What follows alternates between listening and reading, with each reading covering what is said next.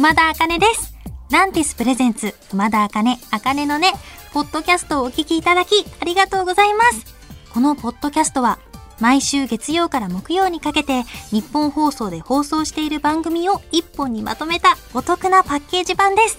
早速、お聞きください。どうぞ。連休中だ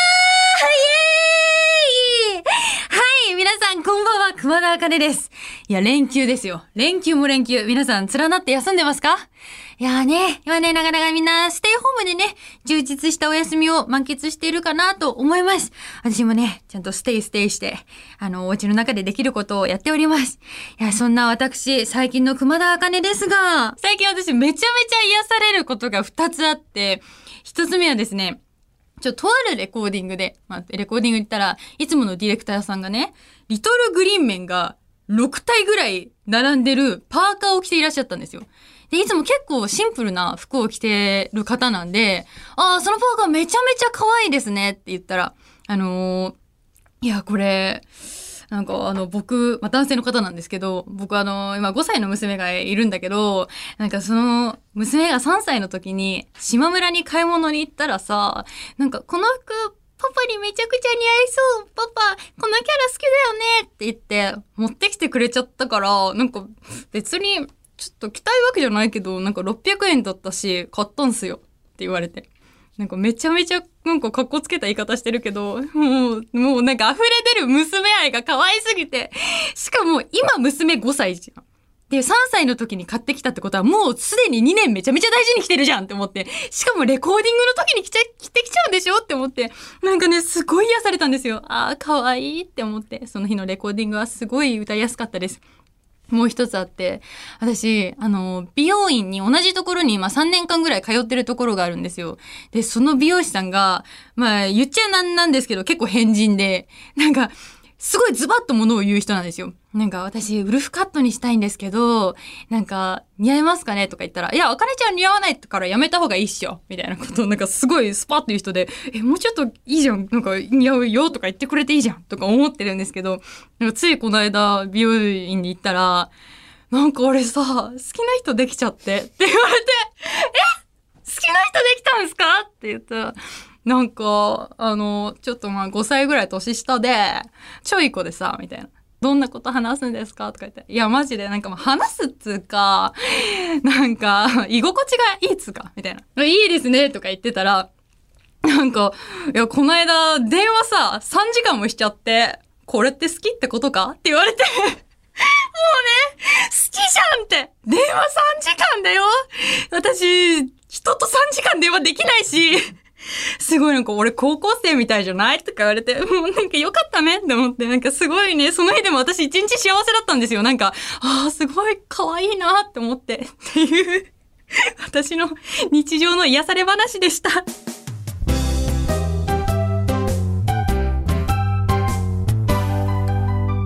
夜遊びさん、お疲れ様でした。こんばんは、熊田茜です。今日はこんなメッセージが届いてます。ラジオネーム、さきさんからいただきました。私の友達に、いつも誰かから悩み事を相談される子がいます。かくいう私も、進学の不安や家族と喧嘩したことなど、その子に相談しています。でも実は私もみんなに相談される側に回りたいなぁと憧れています。どのようにしたら悩める友達に頼られる存在になるでしょうか？消しゴム貸してとか以外の相談やお願いをされてみたいです。ということで、さきさんメッセージありがとうございます。相談される人ってかっこいいなって思いますよね。私もどういう人に相談したくなるかなっていうのを考えると、私めちゃくちゃ大好きで、すごく頼りにしてるダンスの先生がいて、女性の方なんですけど、何かあると私すぐその人に相談しちゃうんですよ。で、なんで相談しちゃうのかなってこう、まあ今一度考えてみると、まあまずその人って、すごく自分に厳しいんですよね。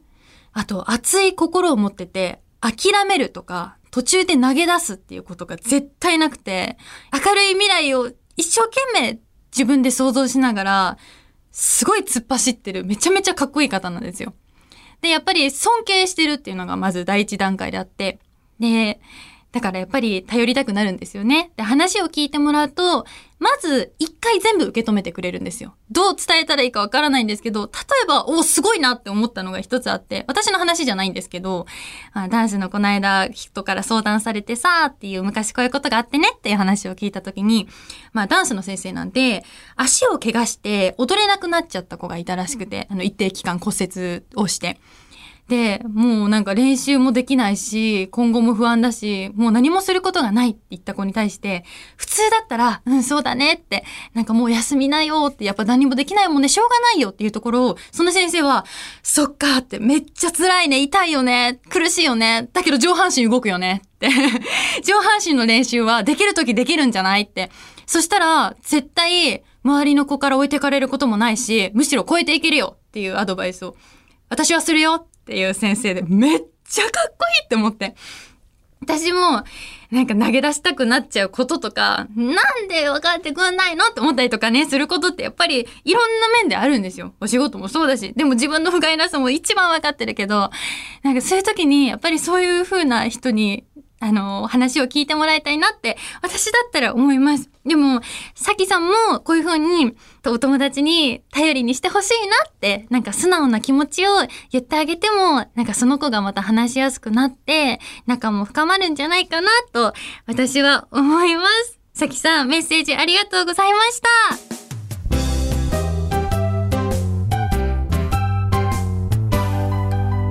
フワちゃんさん、刺激的な1時間、お疲れ様でした。こんばんは、熊田あかねです。今夜はこちらをお届けします。熊部ハウスイエーイはい、私、熊田あかねが毎回テーマに沿った宿題を出されるこの企画。いくつかあった宿題候補から私が選んだのが、怖えホラー映画を見てくるでした。いや、私ね、本当にホラー映画が苦手で、もう今回こそ見てこなかったでちょっと貫き通そうかなって一瞬思ったんですよ。だけどね、ちょっと茜のね、許されないよ。これはね、ダメだよと思って。いや、ちょっと見るかと思って。じゃあお母さんが、もうホラー映画大好きなんですよ。だから、いや、何見ようかって一緒に話して。で、あの、絶対一人で見れないの。恥ずかしいけどこんなこと言うの。絶対一人で見れないんですよ。もう見たらね、もうほんとお風呂とか一人で入れなくなっちゃうから、も うめっちゃ恥ずかしいけどお母さん一緒に見ようっつって。で、見て、こう何見ようかなって選んでて。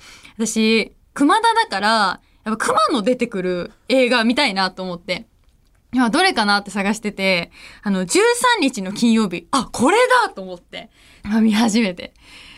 もうそしたらさ、ホラー映画あるあるじゃないですか。なんなのあの後ろからのカメラパン。あの、あ、もうほら、もう、うん、やられるほら、もう絶対なんかあるよ。はあ、なんかないじゃん。あ、もうほんとやだ、ほんとやだってずっと続いてて。で、もうなんか音とかもさ、急にわーってくるからさ、で、どんどん人がね、やられてくの。で、もうほら、もうやっぱさ、でもこれ、ね、ってからほら、熊じゃんって思って。でもほら、もうね、え、待って。斧？え、斧？え、熊って斧？使う？って思って。で、なんか立ち回るのすっごい怖かったんですよ。したらさ、熊出てこないの。めっちゃ怖かった犯人がね、熊じゃないのなんで、なんか私ね、あの、フルーツバスケットっていう漫画が大好きで、その中のネタみたいな感じで、え、ジェイソンって熊でしょ？いやいや違うよっていう小話が中に入ってるんです、漫画に。そのインプットのまま私、13日の金曜日、ジェイソンは熊だ熊だって思い続けてたんですよ。だから、熊だと思って見てたの。だから、ホラー映画で犯人が熊じゃなかったことが一番怖かったんですよ。え、今日の熊田さん怖いって。怖いって言われちゃいました。え、クリアしてますよね？よかった。まあ、見てきましたからね。よかったよかった。それでは、次の宿題を決めたいと思います。カモン桜が散り、5月病なんて言葉もあって、塞ぎがちな時期だからこそ、今回のテーマは、上宿題1、年上の方の名言を集めてくる。宿題2、高みを目指せ、限界まで何かをやってくる。宿題3、あげあげあげたことのない食材をあげる。なんかもうダ、ジャレ縛りなのかな いや、これはね、私はね、やりたいのがもう決まってる。私は、宿題2の高みを目指せ、限界まで何かをやってくるをやりたいと思います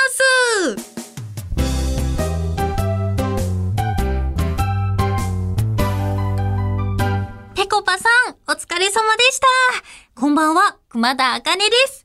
今日はこんな企画をお届け。熊田あかね、紙飛行機チャレンジパート 2! イエーイはい。以前紙飛行機を折って遠くへ飛ばす企画にチャレンジしましたが、テイクオフの直後、足元に横たわっていた黄色い紙飛行機。もうあんな景色は見たくないと思い、リスナーさんによく飛ぶ紙飛行機の折り方を募集したところ、ちゃんとメールで届きました。えー、ということで、今回は紙飛行機を飛ばして喜ぶシンプルなラジオをお届けします。いやーリビングさんから飛行機の折り方のメールをいただきました。ありがとうございます。嬉しい。おへそ飛行機の作り方。なんだそれは。ちょっと今ここにですね、資料を参考に折っていきたいと思います。え、まず、なんか正方形の折り紙じゃなくて、B5 とか A4 とか、長方形の印刷用紙で折っていくみたいです。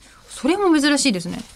まず、半分に折って、両端を三角に折る。折っていきますよ。でもこれ折り紙でさ、折らないでできるんだったらめちゃめちゃいいよ。そして開いてから点線の部分を折る。点線がね、私のところにありますよ。こんな折り方初めて見た。皆さんぜひね、おへそ飛行機調べてみてください。なかなか面白い折り方が載っておりますよ。よいよいよいよいよ。よし。あ、おへそが出てきただからおへそを飛行機って言うんだ。これを内側に折ると。そして先端の小さい三角を折る。うわ、もう硬い。そしておへそが外側になるように半分に折る。いや、もう出来上がるはい、出来上がりましたすごいなんかね、虫のセミみたいな形してます。結構先端が硬い。これ硬く重くすることでよく飛ぶのかなということで、今から、はい、場所を移動したいと思います。ということで私は今因縁の地日本放送6階の廊下にいます。いやー私はね今すごい緊張してる。この紙飛行機が飛ぶっていうことを信じています。いきますよ。投げます。せーの。飛んだ飛んだ飛んだびました飛びました。はいはいはい。皆さん紙飛行機は宙を舞い今そして結構どうですか？測っていきたいと思いますよ。今回の記録は3メートル 20! イエーイ。前回飛んでよ。はい、スタジオに戻ってきました。いや、すごい。今回3メートル20も飛びましたよ。でもね、この子ね、もっと可能性秘めてるから、私もうこの子とならどこまでも飛んでいけると思ってます。いや、すごかったいや、これはね、ご褒美が待ってるんじゃないですか？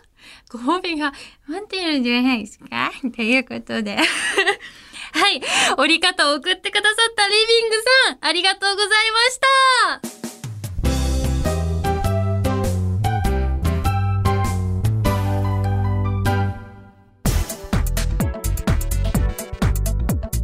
聞いていただきました。熊田あかね、あかねのね、いかがでしたか？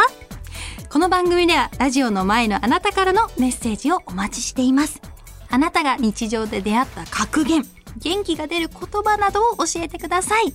受付メールアドレスは、あかねアットマークオールナイトニッポンドットコム、あかねアットマークオールナイトニッポンドットコム、すべて小文字で AKANE です。ツイッターは、ハッシュタグ、あかねのねをつけてつぶやいてください。最後のねは漢字の音になっております。また次回お耳にかかる日までお元気で、熊田あかねでした。まったねー。